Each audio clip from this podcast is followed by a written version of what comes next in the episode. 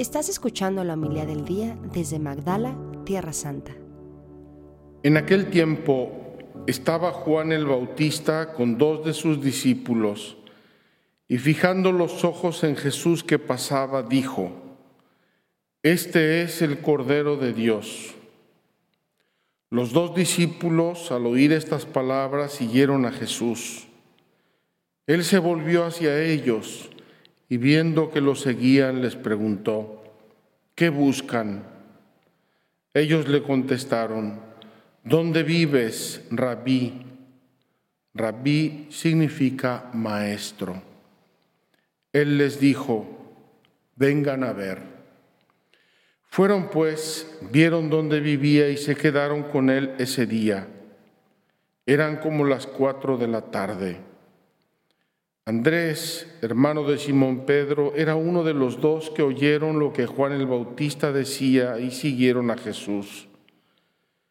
El primero a quien encontró Andrés fue a su hermano Simón y le dijo, hemos encontrado al Mesías, que quiere decir el ungido.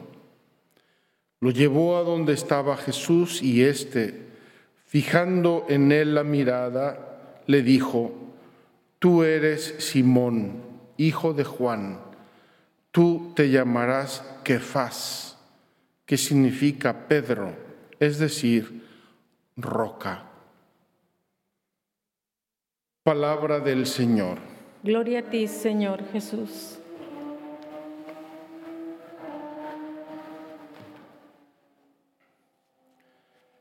Queridos hermanos, ayer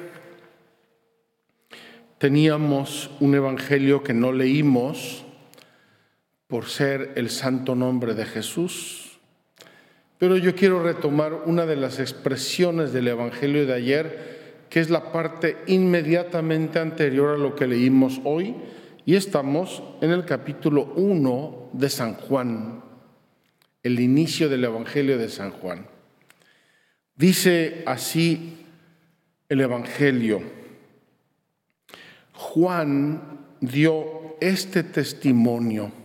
Fíjense bien, Juan, Juan el Bautista, un hombre especial, ya lo hemos hablado, lo hemos acompañado durante el adviento, ya vimos su nacimiento milagroso, su anunciación, ya vimos la visitación de la Virgen, el Benedictus, el Magnificat, y lo dejamos creciendo en el desierto, vestido con piel de camello y comiendo langostas y miel silvestre. Ahora está predicando ya en el desierto.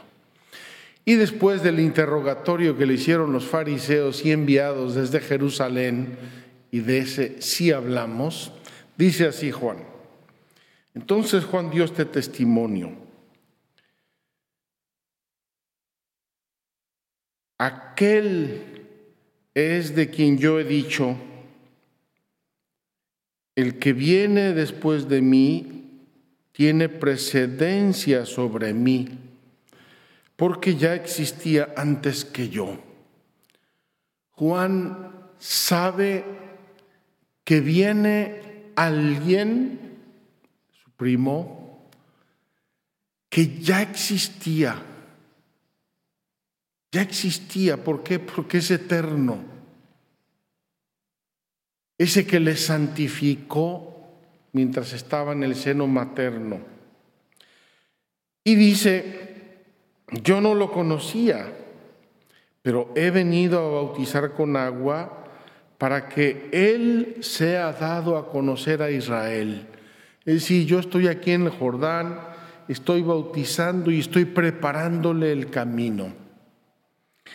Y dice luego Juan, vi al Espíritu Santo descender del cielo en forma de paloma y posarse sobre él.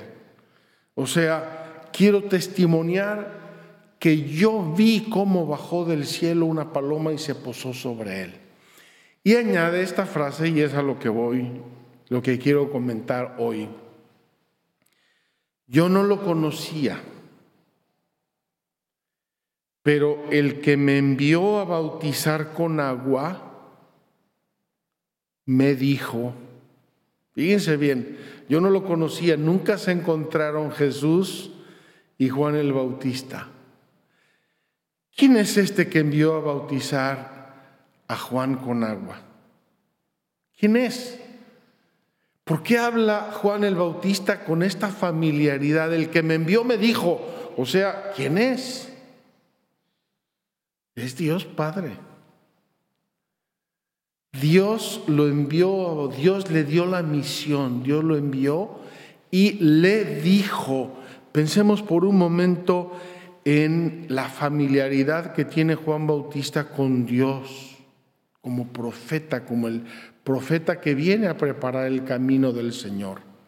Él me dijo, no se está refiriendo a un grande fariseo, a un grande rabino, al sumo sacerdote de Jerusalén, no se está refiriendo a ningún hombre, se está refiriendo a Dios que lo mandó a bautizar, a preparar el camino del Señor. Él me dijo, ¿qué le dijo el Señor a Juan Bautista?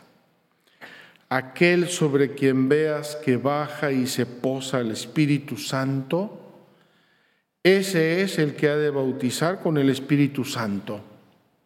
Pues bien, yo lo vi y doy testimonio de que este es el Hijo de Dios. Queridos hermanos, qué impresionante exordio le hace Juan Bautista a Jesús.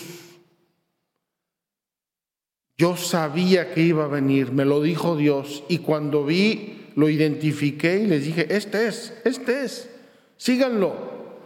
Yo vine a prepararle el camino, ahora síganlo, es Él. De hecho, dos capítulos más adelante, el mismo evangelista Juan nos reporta un hecho simpático, medio tragicómico. Resulta que los, algunos discípulos de Juan se ponen celosos y van a Juan, oye, maestro Juan, se están yendo con Jesús tus discípulos, te está haciendo competencia. Y Juan Bautista les va a decir, con una candidez y con una libertad de espíritu inmensa, les va a decir, conviene que Él crezca y yo disminuya. Qué hermosa esta figura de Juan Bautista, qué hombre de Dios qué humildad, está en su lugar, no lo mueven ni los fariseos que vienen, ni las alabanzas que le hacen, ni las críticas, y no lo moverá tampoco Herodes con toda su corte y con toda su, su, su, faramaya. No lo va a mover nadie de donde está. Es un hombre de Dios, un grande profeta, el más grande de los nacidos de mujer, y vino a prepararle el camino del Señor. El mismo Juan va a mandar después a unos discípulos suyos a Jesús. Pero yo creo y entiendo que no es que Juan necesite eso, lo necesitaban sus discípulos, por ellos los va a mandar. Y entonces un día les dice, vayan, vayan a Jesús y pregúntenle si es él que el que tenía que venir. Fíjense la, la, la astucia santa del maestro del humilde. Vayan y pregúntenle. Entonces llegan un día de tantos, llegan y le dicen a Jesús, nos ha mandado Juan a preguntarte si eres tú el que vas a venir o no. Y Juan y Jesús, con mucha astucia, con mucha sagacidad y con mucha prudencia, les dice, miren, espérense por aquí. Y empieza a predicar Jesús. ¿Qué hace Jesús? Predica, le da la vista a ciegos, sana a cojos, eh, paralíticos, endemoniados. Y cuando termina toda esa jornada impresionante donde tiene a los enviados de Juan ahí presenciándolo todo, les dice, vayan a Juan y díganle lo que han visto. Los ciegos ven, los sordos oyen, los paralíticos caminan y es anunciado el reino de Dios. Es decir, les da hechos Jesús a estos hombres para que se convenzan ellos de quién es Él y de quién es Juan. Y le cita el famoso texto mesiánico de Isaías.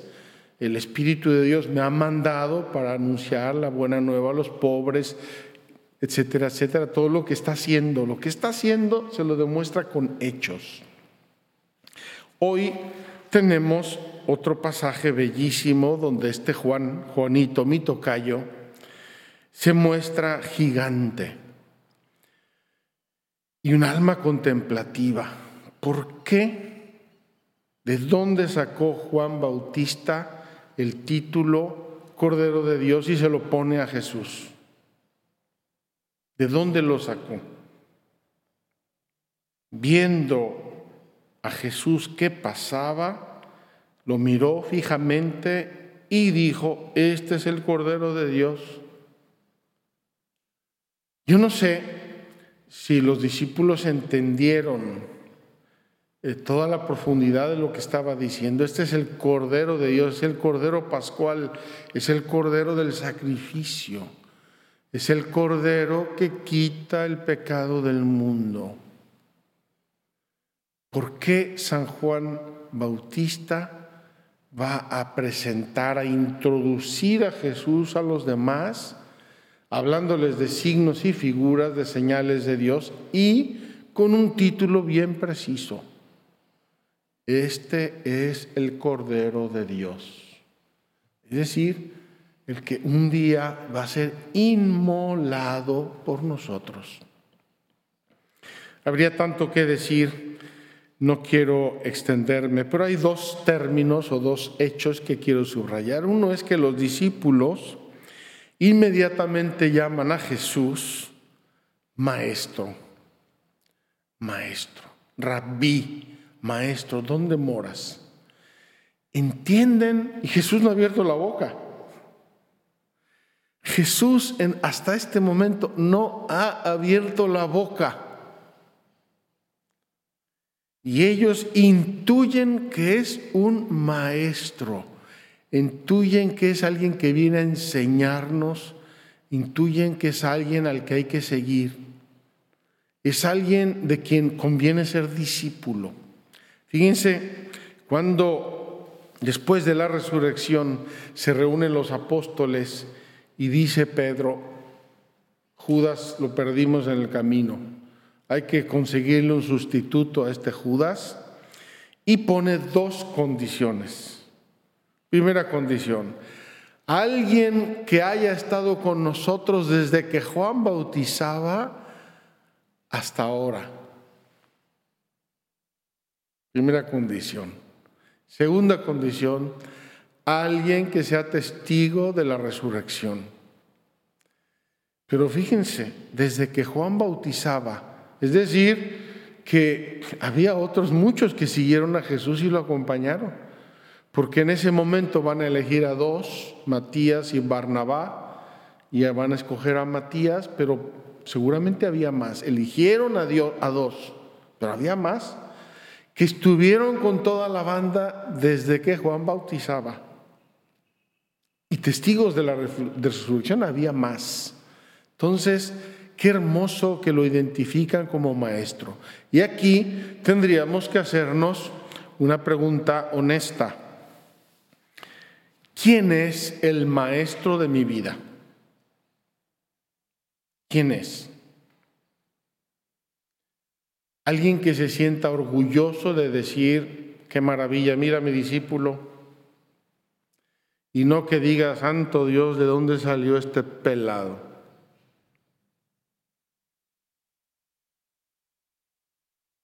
Lo digo porque cuando hablamos del famoso riego por goteo, les dije, hay muchas influencias para nosotros en el mundo y poquito a poco nos van cambiando la mente, nos van cambiando el corazón, nos van cambiando la conciencia sin que nos demos cuenta.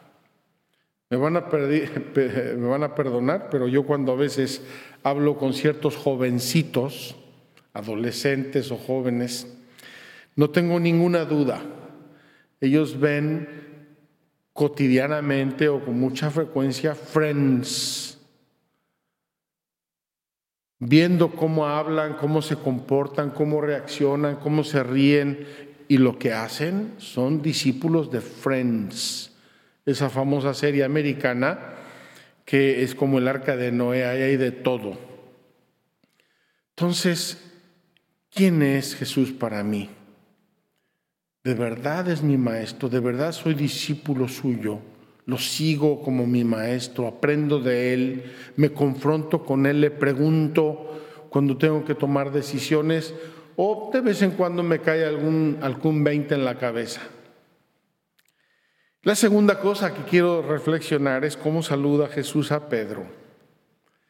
Dice hermosamente que Andrés encontró a Jesús, fue de los primeros, y después de encontrarlo le llevó a su hermano Pedro. Y cuando lo vio Jesús, le dijo inmediatamente, tú eres Simón, el hijo de Juan, desde hoy te vas a llamar Pedro.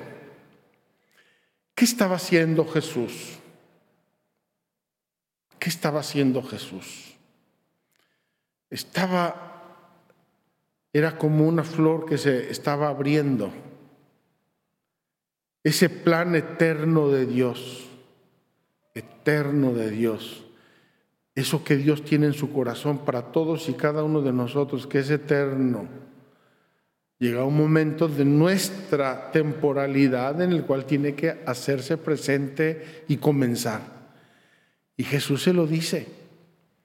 Ese, eso no se lo sacó Jesús de la manga, como decimos nosotros. Ah, ¿cómo le pongo a este? Ah, piedra, ¿por qué? Porque aquí hay una piedra color de rosa. No. Jesús tenía un plan eterno para este señor que se llama Simón y cuando lo vio se lo dijo.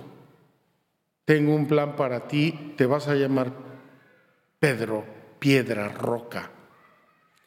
Qué hermoso, queridos hermanos, si nosotros pensamos que Dios tiene para nosotros planes eternos. ¿Por qué está aquí Rosario, jefa de los voluntarios, que hay pocos, por cierto, ahora, y lectora oficial de mi misa? ¿Por qué está aquí Rosario? Porque se dieron cuatro circunstancias, llegó aquí, cuatro circunstancias queridas por Dios cuatro designios de Dios que en su vida un día aparecieron. Cuando a mí me preguntan por qué te hiciste sacerdote, pues porque me hice sacerdote.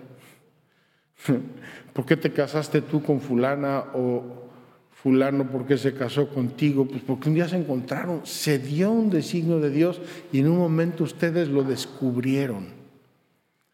Qué hermoso descubrir en nuestra vida los designios de Dios. Vamos a pedirle a Juan Bautista que algo sabía de designios de Dios. A Pedro, Andrés, vamos a pedirles que nos ayuden a descubrir los designios de Dios en nuestra vida. Así sea. Muchas gracias por escucharnos. Si quieres conocer más acerca de Magdala, síguenos en YouTube y Facebook.